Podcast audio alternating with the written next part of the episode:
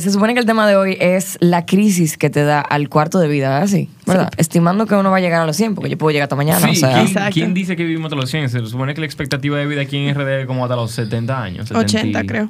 Oh, pues yo no ¿eh? tenía ese número, en verdad. Sí. O sea que el cuarto Ahora de vida con ya el pasó. COVID yo no sé. Bueno, ok, pues eso es lo que vamos a hablar del Valtri que te 24, da a los 25. 24, 25, por ahí 26. ¿Le ha dado usted alguna crisis en sus últimos años? Venga con nosotros a escucharse a nosotros también, aquí en una entrega más de la mesa.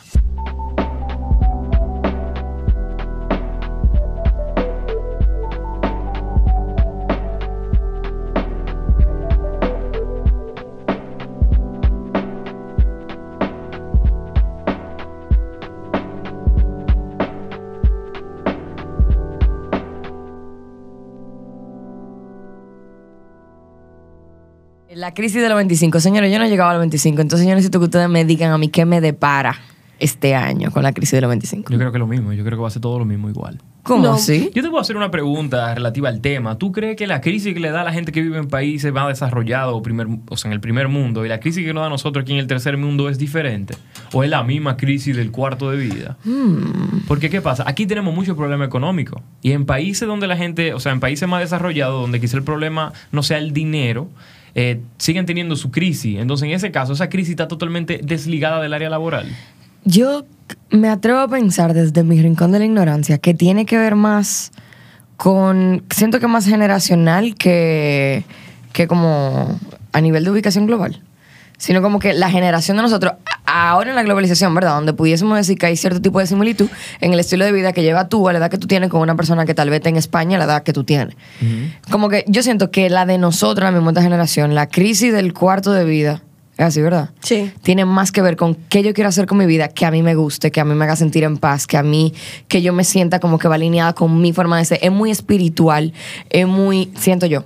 Claro. No, no es de, conchale, tengo 25, no tengo dinero, no tengo un carro, no tengo una casa. Como que a mí personalmente no siento que eso sea lo que me abrume o lo que me vaya a abrumar, sino qué yo quiero hacer con mi vida, me está yendo bien o me está yendo mal. Lo voy a estar disfrutando, voy a ser feliz. Sí. Siento que esa es la nueva preocupación. No, y yo creo que es lo que dice Gla, como que generacionalmente ha ido cambiando. Yo creo que la generación de nuestros abuelos era tener propiedades, qué sé yo qué, tener hijos, empezar a crecer una un bienestar generacional de, de adquisición económica. Y nuestros padres eran más, seguí ese, eh, eh, eso que dejaron sus, nuestros abuelos, sus padres. Y con nosotros, que ya somos los, ni, los terceros de, esa, de ese bienestar generacional, es más, ¿qué carajo yo quiero hacer con mi vida?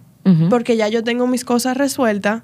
eh, pero ahora bien, ¿qué me hace feliz y quién yo soy fuera de lo que se me impuso, fuera de donde me crié, fuera de mis- mi grupo de amigos? Como fuera de la influencia. Exactamente, quién realmente soy yo y qué yo quiero hacer en esto que me falta. Aunque bien, yo estoy realmente. O sea, está un poco canalla de mi parte yo decir que todo el mundo está pensando en lo que yo estoy pensando, porque me imagino que tal vez una persona de 25 que está trancado en casa de sus padres, por ejemplo, que tal vez trabaja y todavía ayudando a sus padres y de verdad tenga una situación paupérrima, o, o no tiene que ser paupérrima, ¿Qué una situación, una situación muy mala Sí. Que por ejemplo no tiene ni cerca del dinero que necesita para poder mudarse o para poder comprar un vehículo o no sabe ni siquiera cómo va a cambiar de trabajo y se va a buscar un trabajo que realmente sea sostenible en el tiempo como que Es que yo creo que, espérate, ahí tú estás poniendo el éxito sobre tener un carro o tener una casa. Entonces, Bueno, iba, pero- que va de la mano con lo que yo pregunté. En este caso, toda su crisis no tiene, no viene algo, siendo algo existencial, sino una crisis laboral que te pudo haber tomado a los 25 o a los 35 si se da todo este escenario en el cual tú tengas un lugar donde tú no quisieras estar.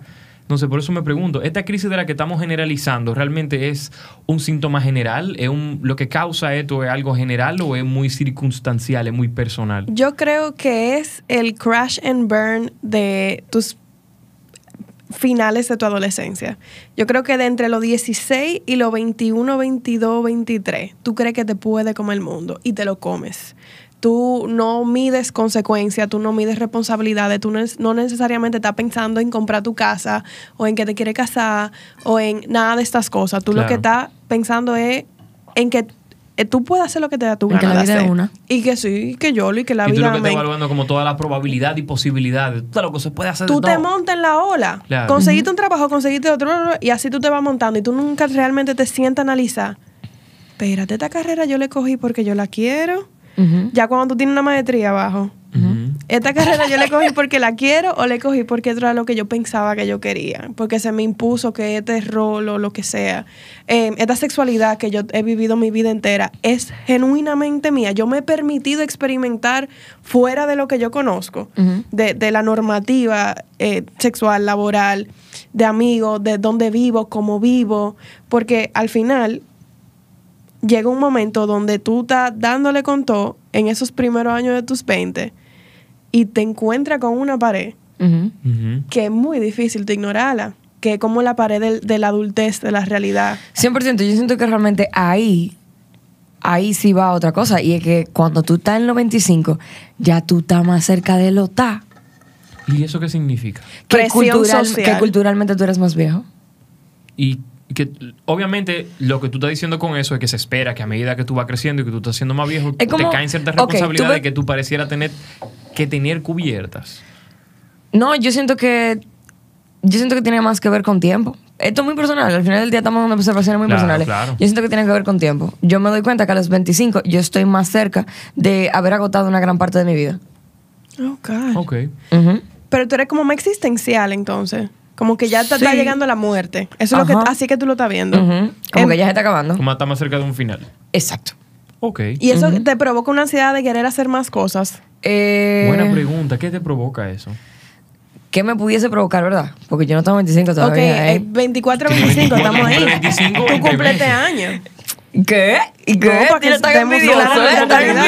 y tú estás, yo no tengo, yo 25, no, no, no. No tenemos la misma Tú edad. estás loca. Cumplimos Déjame 25 ver. en par de meses, Gladys. Sí, es verdad.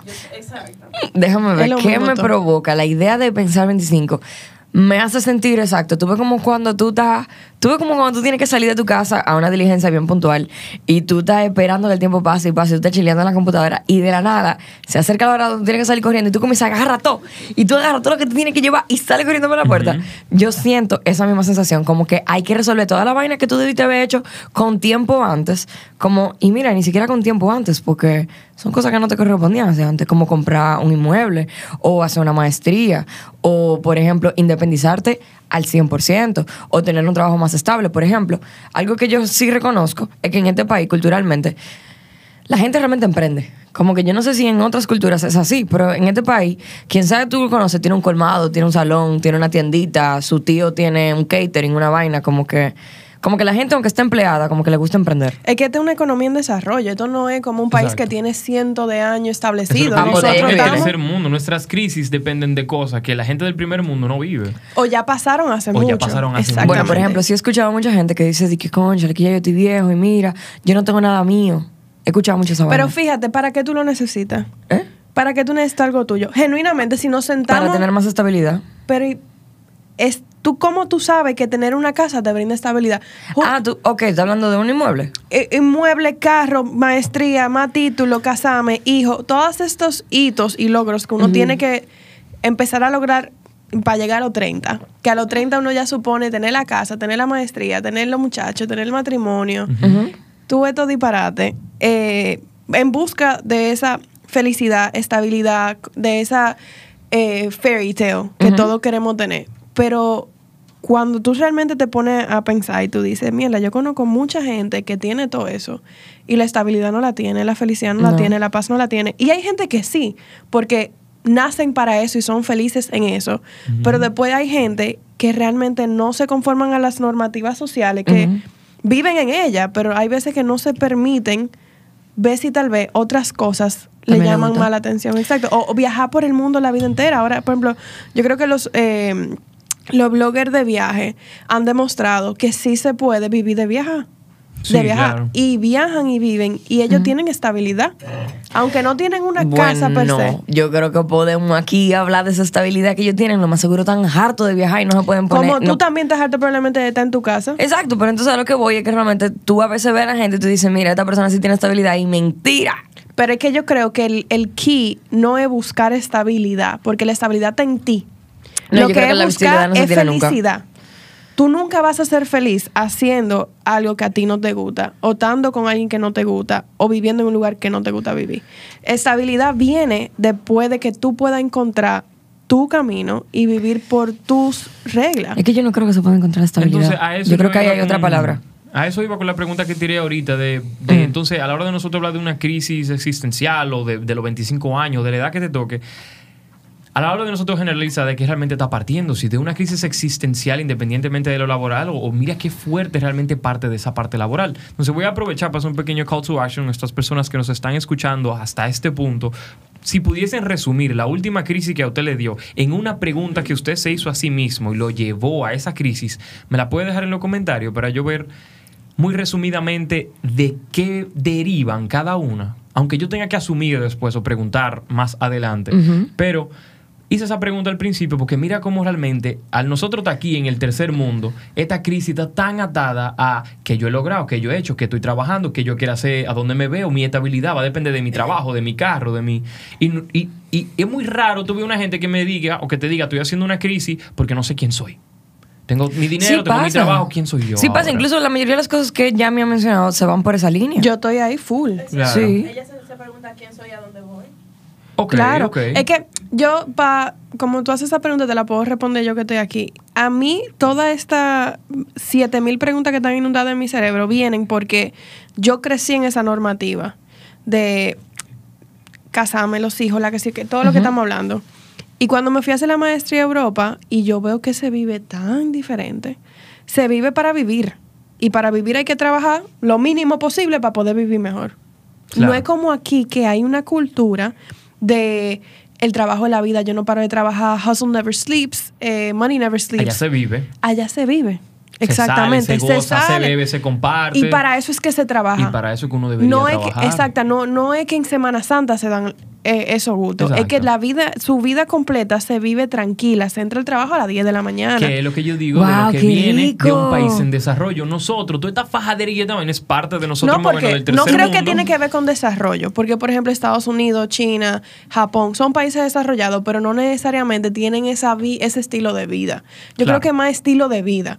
Eh, entonces, para mí toda la vida fue, yo soy abogada, yo me encanta trabajar, me consideraba una workaholic, eh, y este es mi estilo de vida, y cuando me fui a Europa yo dije, y caí en una depresión horrible, la- una- un síndrome de ansiedad causado por un estrés que viví constantemente por trabajo.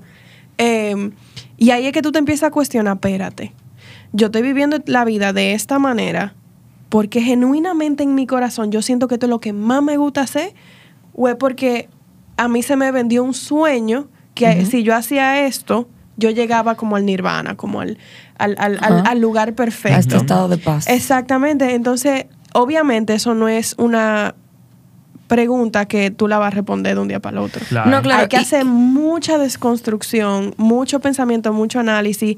Mi forma de vestir yo la estoy cuestionando. Mi pelo, como pueden ver, Está está... muy bonito tu corte. Está- A mí me encantó. fascina. A mí me encantó. Gracias, Damino. Eh, te- lo estoy Qué bueno, un cuestionando. corte para nosotros, entonces. Exacto. O sea, estoy experimentando con mi sexualidad.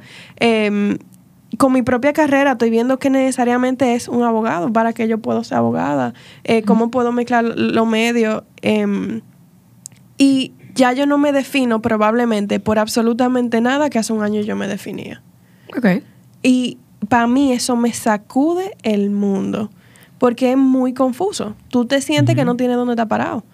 Pero eh, creo que lo que uno mejor puede hacer es ser eh, como gentle con uno mismo y tomarse el tiempo, exacto, tener compasión con uno mismo y tomarse el tiempo de permitirse estar en el limbo, porque creo que nos exigimos mucho. 100%. Claro. Pero es que yo Muchísimo. siento que.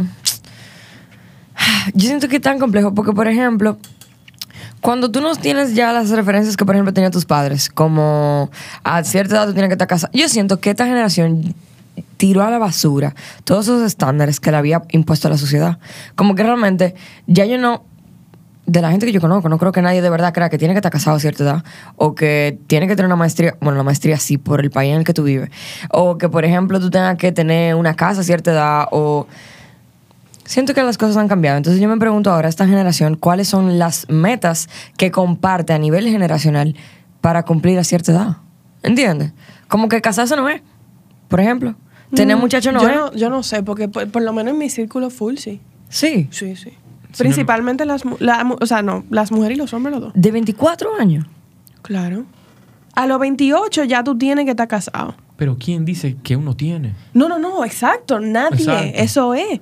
Pero Entonces, es como. no, nos estamos, no estamos haciendo realmente todo un ataúd a la hora de nosotros perpetuar ese.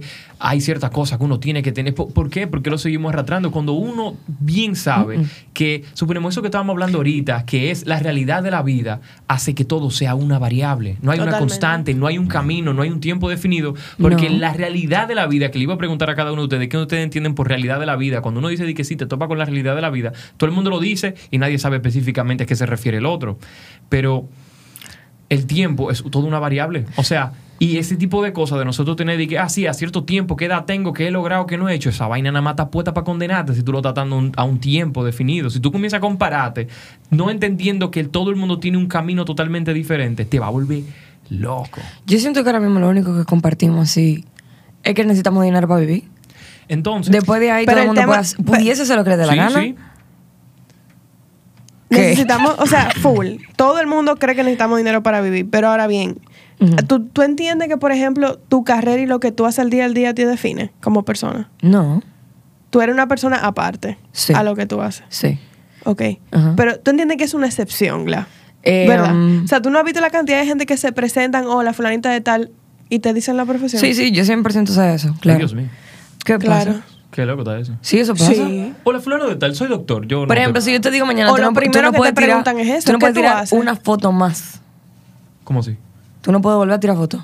Ese dedo tuyo no vuelve a tocar el botón de tirar una foto o grabar un video. How do you feel? ¿Cómo te sientes con eso? No, es otra cosa. ¿Eh? No, pero por ejemplo, esa es tu profesión. Y tú eres Giovanni el fotógrafo. Que, que Está temblando el Jova. Yo entiendo que todos pasan. Tú sabes, una vez, una vez yo, para hacer un pequeño paréntesis, trabajando en Food Rockers, una vez que estaba haciendo fotos allá, como que llegó una persona eh, a saludar a la persona que me había contratado. Y mm, él le dijo, sí, él, él como que le estaba felicitando por unos premios en publicidad que había ganado por unas campañas. Y mm, quien era mi jefe en ese entonces él me dijo como que sí, y él es fotógrafo también. Y él... Una persona, tú sabes, que llegó en su carro, que lo están felicitando por unos premios. Él me dijo, sí, yo fui fotógrafo. Todos pasamos por ahí. Entonces, yo siento en mi vida que fotógrafo per se ya no puede definirme. Yo no me puedo definir como fotógrafo. Soy fotógrafo, yo puedo trabajar las imágenes. Yo me considero un profesional de la imagen, pero todo lo que yo hago en mi día a día para yo producir dinero no es únicamente hacer fotos, porque es mucho más complejo que eso.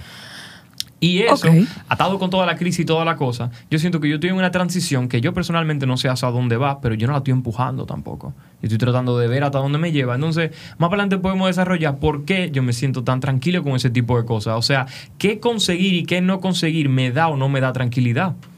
Y para eso tú tienes que estar muy claro de cuáles son las cosas que tú no tienes, que verdaderamente te están causando ansiedad, que si tú tuvieses, ya tú no tuviese tanta ansiedad. Claro, pero ahí es que yo creo que viene el tema del privilegio. Eh, por ejemplo, el, eh, el housing, el tener un hogar, probablemente no es una preocupación para ti. Porque, digamos, tú vives solo ahora. Pero. Es relativo, yo vivo con Gladys. Ajá, exacto. Pero, o sea, tú no vives con tus padres. Claro. En dado caso de que tú no puedas seguir pagando renta, tú sabes que tú puedes vivir donde tus padres. Sí. Técnicamente, Claro. igual con Gladeline, igual, igual conmigo. Claro. Hay gente que no tiene esa posibilidad, entonces sí tienen esa presión. Y esos son privilegios que nosotros Y yo tenemos. estoy totalmente de acuerdo. Suponemos, ahorita cuando mencionaste que no tenía que ver con la parte laboral ni con, suponemos, con que estamos en un tercer mundo, sino con estilo de vida. Lamentablemente, el estilo de vida es un subproducto de la situación económica en la que se encuentra el país. Porque suponemos, el problema que hay aquí en la Policía Nacional, el problema que hay en el área laboral y todo el trabajo que tenemos que hacer por la deuda externa, lo que tenemos que pagar de impuestos, realmente hace que vivir, aunque sea en condiciones decentes, sea sumamente costoso, lo que nos obliga a trabajar Totalmente. muchísimo totalmente. más tiempo. Aquí no hay un parque donde yo pueda ir y sentirme seguro, a Ah, sentarme no, a el ese mirador. coro. Porque yo no puedo El decir mirador, el no- mirador es seguro.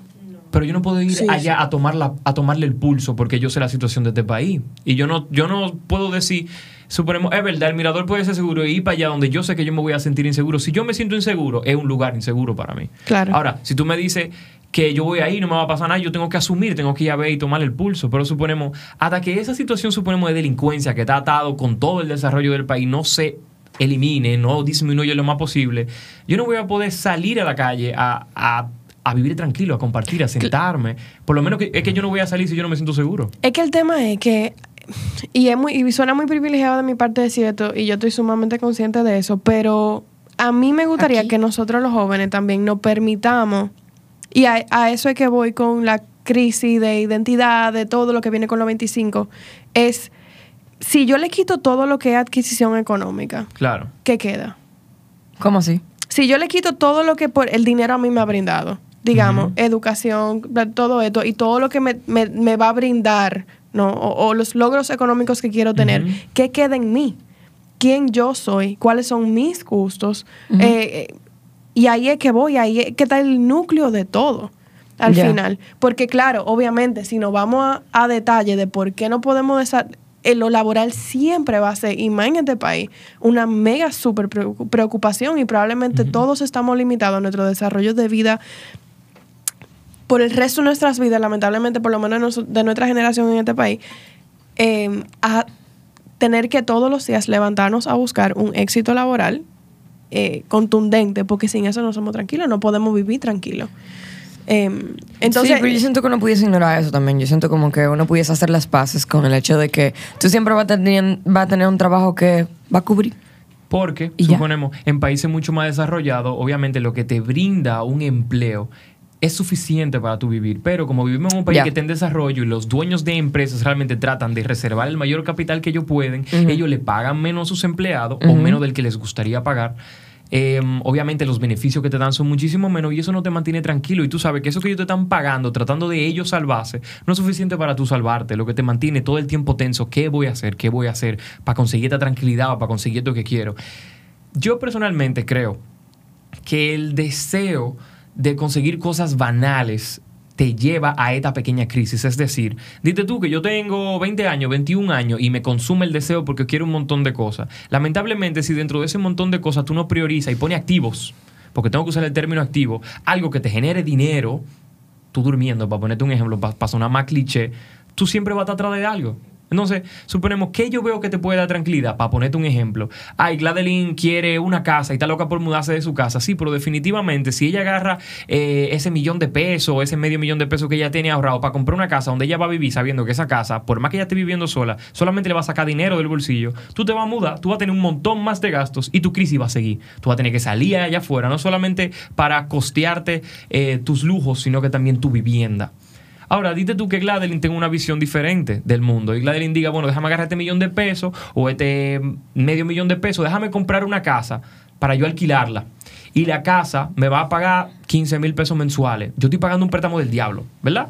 Y yo estoy pagando por ese préstamo un monto. Yo voy a alquilar esa casa que me dé para cubrir el préstamo y voy a seguir viviendo como una porquería, voy a seguir viviendo con mis padres. Cuando se termine de pagar ese préstamo, tome el año que tome, Gladeline se va a quedar con su activo. Y dite tú que esa casa se sigue alquilando y que eso le proporciona a Gladeline un dinero que va a entrar sí o sí que cubra sus gastos. Ya Gladeline puede tener su crisis tranquila de quién es ella sin tener que preocuparse por dinero. Tiene, sentido. Es sumamente difícil porque estamos en un Claro. país del tercer mundo. Lo acabas de hacer como una película, porque en verdad la Yo vi a mayoría de la gente... ya- Sí, yo me visualicé, pero es que eso no, o sea, eso El es un caso es muy que- particular. Yo lo come que- mierda que uno va. Tú vas a tener que pasar trabajo más Mira, años del que tú mira, pasarías prepárate, fuera. mano, te viene fuerte ese préstamo. Sí, pero Sí. es que, ok, pero... El tema ¿Tú lo que trataste de hacer ahí fue resolverle la crisis de vida de forma financiera a una persona? Porque si tú no trabajas para que el dinero trabaje para ti, eventualmente tú vas a trabajar por el dinero toda tu vida. Y si trabajar por dinero realmente es una gran parte de tu crisis, yo tratando de hablar un poco de esa crisis, en la parte laboral, tú nunca lo vas a resolver el problema. Claro. Tú vas a hacer las paces con él. Y tú probablemente nunca tengas la crisis. Porque tú vas a estar tan así con el trabajo, con esto que tú necesitas, bla, bla. Tú nunca te vas a poder permitir hacer así. Mírate a ti mismo. Y llorar un ching. Claro. Y empezar a cuestionarte tu vida. Y ahí es que yo voy. Lamentablemente, no podemos atar hasta nuestras crisis existenciales, hasta nuestro trabajo propio, reflexión propia, crecimiento, al dinero. Claro. Me doy a entender. Eso tiene Claro. Y ahí es que yo me estoy yendo. Si le podemos quitar lo económico y la preocupación económica y lo que lo económico nos dio en nuestra formación hasta esta, este cuarto de vida, esta peseta, eh, quién es Giovanni, quién es Adeline, quién es Yamila, quiénes somos y qué tanto de mí fue definido por mí y qué tanto de mí se me impuso. Bueno, yo tengo un comentario en base a eso, aunque no quiero realmente abarcar tanto porque quiero darle más participación a Gladeline. em, eh, yo creo que en un comentario, en un post que nosotros pusimos en Instagram, nosotros preguntamos por qué la gente se queda en este país. ¿Fue eso que preguntamos? O sea, ¿por qué no irse Eh, fuera? ¿Por qué Sí, porque aquí? ¿qué te impide que te vayas? No ¿Qué así. te impide que te vayas? Ujú. Y suponemos, yo con el pecho bien en alto, yo escribí que realmente entre las cosas que yo más valoro aquí son mis amistades. Y yo puse mis amistades, tú sabes, yo me quedo aquí, yo con esa gente me quedo, ¿verdad? Porque yo prefiero pasar trabajo en equipo. Y Carmín, hola Carmín, ¿cómo estás? Me pusiste ahí en el comentario que no te comenté absolutamente nada, porque obviamente no estamos en el mismo nivel mental. Me puso, eres codependiente. Y una persona abajo le puso a Carmín, sí, es un codependiente. Y se curó Y alguien más abajo te puso y todito ellos se irían y te dejan aquí. Ningún tipo de problema. Ningún tipo de problema con eso. Pero ¿cuál es mi comentario? Fuera de todo el dinero que yo tengo, mis amigos son mis amigos. Ellos no están conmigo por mi dinero. Ellos están conmigo porque ellos se sienten cómodos, porque compartimos los mismos valores y tenemos una amistad que hemos construido en base al tiempo que obviamente le agrega valor a la amistad, le agrega peso. Esta amistad de que tú sabes, yo tengo cinco años contigo, significa que si mañana pasa un problema, tú no simplemente te vas a degaritar. Tú te vas a sentar conmigo y tú me vas a decir, mira, esto que tú hiciste fue una mierda, vamos a discutirlo. Y eso fortalece las amistades. Y yo me he dado cuenta de que eso genuinamente me brinda felicidad. Una felicidad que si yo me voy, por más dinero que yo gane, por más que yo ande en el carro que yo quiero, por más que yo estoy seguro en la calle, se me va a hacer muy cuesta arriba empezar desde cero. Porque hablan como que tú te vas a ir del, Pero de tu país. espérate, yo y es que tú otra vez estás trayendo el dinero, que si lo cuarto que tú ganas, que si el carro. Lo- intenta ese mismo ejemplo, ponelo, pero quítale lo económico. Eso es lo que digo. Esta felicidad que yo tengo es independiente del dinero. Yo ando en olla y yo ando con mis amigos. Yo tengo cuarto, yo ando con mis amigos. Que en una bebemos más que en otro, definitivamente. Pero esa amistad para mí tiene muchísimo. Por alguna razón, yo le doy mucho valor. no, eso está llena. excelente y eso es para cada quien lo tiene. Porque yo no estoy pensando, ellos no piensan en el carro que yo ando y pudiese andar a pie, ellos me pasan a buscar, o me pasan a buscar a pie como lo hacíamos antes de yo tener un vehículo. Me pasaban a buscar en mi casa caminando. Entonces, esa conexión yo no la voy a encontrar fuera. Y una pregunta, ¿qué es? O, o, I mean, tú no puedes decir No eso. puedo hacerla de nueve años. Si puedo, pero tendría que irme. Sí, tú exacto. sabes. Te, te, te iba a preguntar, ¿qué, qué sentimiento, qué emoción te trae tú pensar en construir amistades nuevas en otro, en otro, en otro país?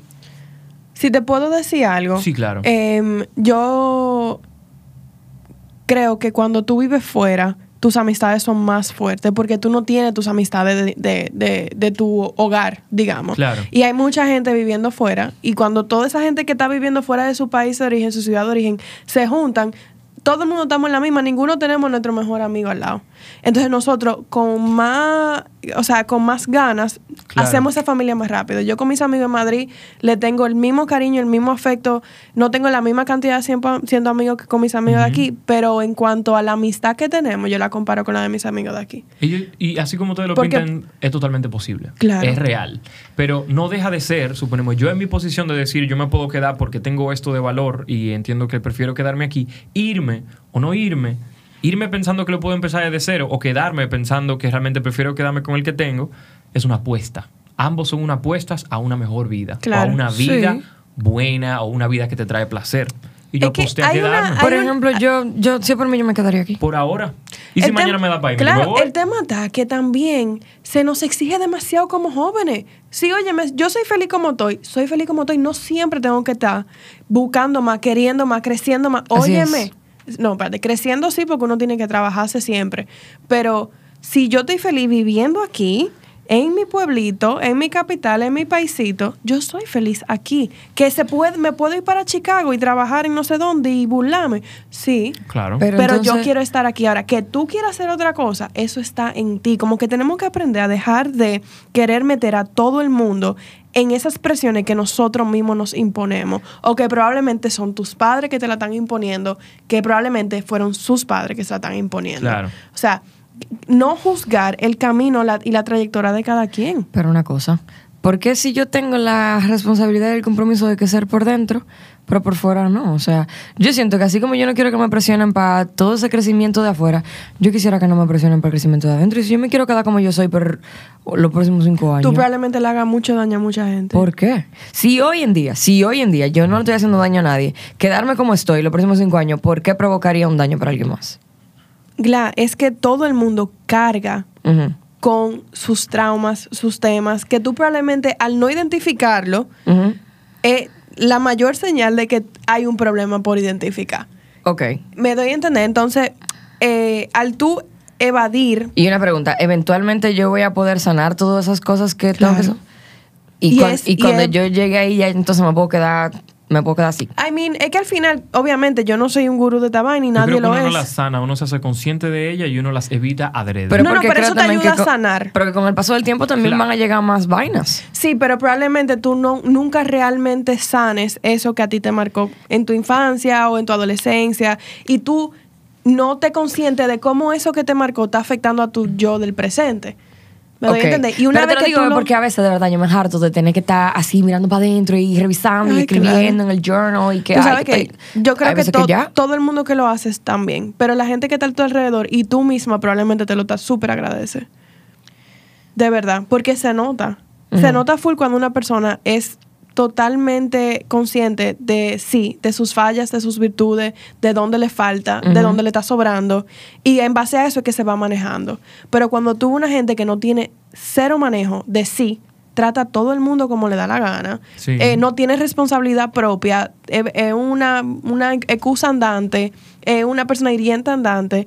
Em, Ok. Pues ahí vale la pena eh, el, el escribir en un cuaderno todos en ese caso yo entiendo que no hay ningún tipo de problema con que tú te quieras quedar ahí. Lo que Yamila está transparentando es que la gente se va a alejar de ti. Y eso tiene sentido. Pero no tenemos Y por qué venir y tratar de que, cambiarte. no, es que no me- no, todavía no me hace sentido. ¿El qué? O sea, si por ejemplo hoy en día yo siento que soy lo suficientemente consciente de mis problemas, y tal vez no lo suficiente, pero ya como que a un punto que es manejable, porque si hoy en día yo no soy lo suficientemente consciente, yo no, no tengo por qué pensar que cuando tenga 30 sí lo voy a hacer. No. ¿Entiendes? Como que yo voy a tener otro, yo voy a tener otro estado donde yo voy a tener que estar trabajando otras cosas. Sin embargo, si hoy en día ya yo soy un ser humano que convive de una forma prudente con la gente y no estoy llevándome a nadie por delante, no estoy vamos a decirlo así, estoy hiriendo a la gente en su justa medida, así como el otro hiere sin querer, porque es imposible tú ser un ser humano perfecto y radiante. Si ya yo estoy en ese estado donde yo estoy como quien dice 80 de 100, ¿por qué el yo quedarme así va a provocar un daño? ¿Por qué la gente se va a alejar de mí? Porque, ¿qué pasa? En todo eso que tú acabas de exponer, tú nunca hablaste de ti. Tú no te estás haciendo daño a ti. Todo lo que tú le puedas hacer al otro, al final, es una reflexión de lo que tú te haces a ti. Ok. Entonces, lo que me refiero es que la gente tal vez se aleje, no porque tú le estás haciendo daño, sino porque tú tal vez te estás haciendo daño a ti misma. Pero tal vez no. Y si yo no me estoy haciendo daño, entonces, ¿se van o se quedan? No, pero es que al final no se trata de que se vayan o se queden. Ok. Porque al final la única gente que se te va a ir o se te va a quedar es tú. Y tú tienes que estar en paz contigo. Y este tema se ha desviado pila.